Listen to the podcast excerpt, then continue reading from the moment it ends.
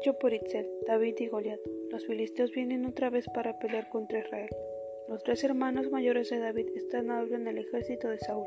Por eso, un día Isaí le dice a David, lleva granos y panes a tus hermanos, averigua cómo les va. Cuando David llegaba al campamento, corre la línea de batalla en busca de sus hermanos. El gigante filisteo Goliat sale a burlarse de los israelitas.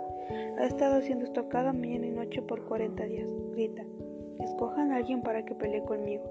Si él gana y me mata, nosotros seremos esclavos suyos. Pero si yo le gano y lo mato, ustedes serán esclavos nuestros. Nos reto a escoger a alguien para esto. David preguntó a algunos soldados, ¿qué se le dará al que mate a este filisteo y libre a Israel de esta vergüenza? Saúl le dará muchas riquezas. Un soldado dice, y también le dará su propia hija como esposa. Pero todos los israelitas le tienen miedo a Goliat debido a que es un hombre muy grande y mide casi tres metros, y tiene otro soldado que le carga el escudo. Algunos soldados van y le dicen al rey Saúl que David quiere ir a pelear contra Goliat, pero Saúl le dice a David, no podrás tú ir contra aquel filisteo para pelear con él, porque tú eres muchacho y él un hombre de guerra desde su juventud. David respondió a Saúl, su siervo era pastor de las ovejas de su padre, y cuando venía un león o un oso y tomaba algún cordero de la manada, salía yo tras él y lo hería, y lo libraba de su boca. Y si se levantaba contra mí, yo le echaba mano de la quijada, y lo hería y lo mataba. Fuese león, fuese oso, tu siervo lo mataba, y este filisteo incircunciso será como uno de ellos, porque ha provocado el ejército del Dios viviente. Añadió David, Jehová, que me ha librado de las garras del león y de las garras del oso, él también me librará de la mano de este filisteo. Y dijo Saúl a David, Ve, y Jehová esté contigo. Y Saúl vistió a David con sus ropas, y puso sobre su cabeza un casco de bronce, y le armó de coraza, y ciñó David su espada sobre sus vestidos, y probó a andar, porque nunca había hecho la prueba. Y dijo David a Saúl, Yo no puedo andar con esto, porque nunca lo practiqué. Y David echó de sí aquellas cosas y tomó su callada en su mano, y escogió cinco piedras lisas del arroyo, y las puso en el saco pastoril, en el zurrón que traía, y tomó su anda en su mano, y fue hacia el filisteo. Y el filisteo venía andando y acercándose a David, y su escudero delante de él. Cuando el filisteo miró y vio a David, le tuvo en poco, porque era muchacho, y rubio, y de hermoso parecer. Y dijo el filisteo a David, ¿Soy yo perro para que vengas a mí con palos?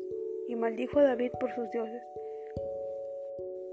Dijo luego el filisteo a David, Ven a mí y daré tu carne a las aves del cielo y a las bestias del campo. Entonces dijo David al filisteo, Tú vienes a mí con espada y lanza y jabalina, mas yo vengo a ti en el nombre de Jehová de los ejércitos, el Dios de los escuadrones de Israel, a quien tú has provocado.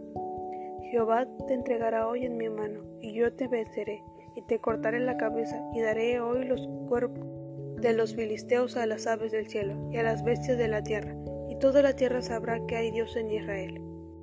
Y sabrá toda la congregación que Jehová nos salva con espada y con lanza, porque de Jehová es la batalla, y él os entregará en nuestras manos.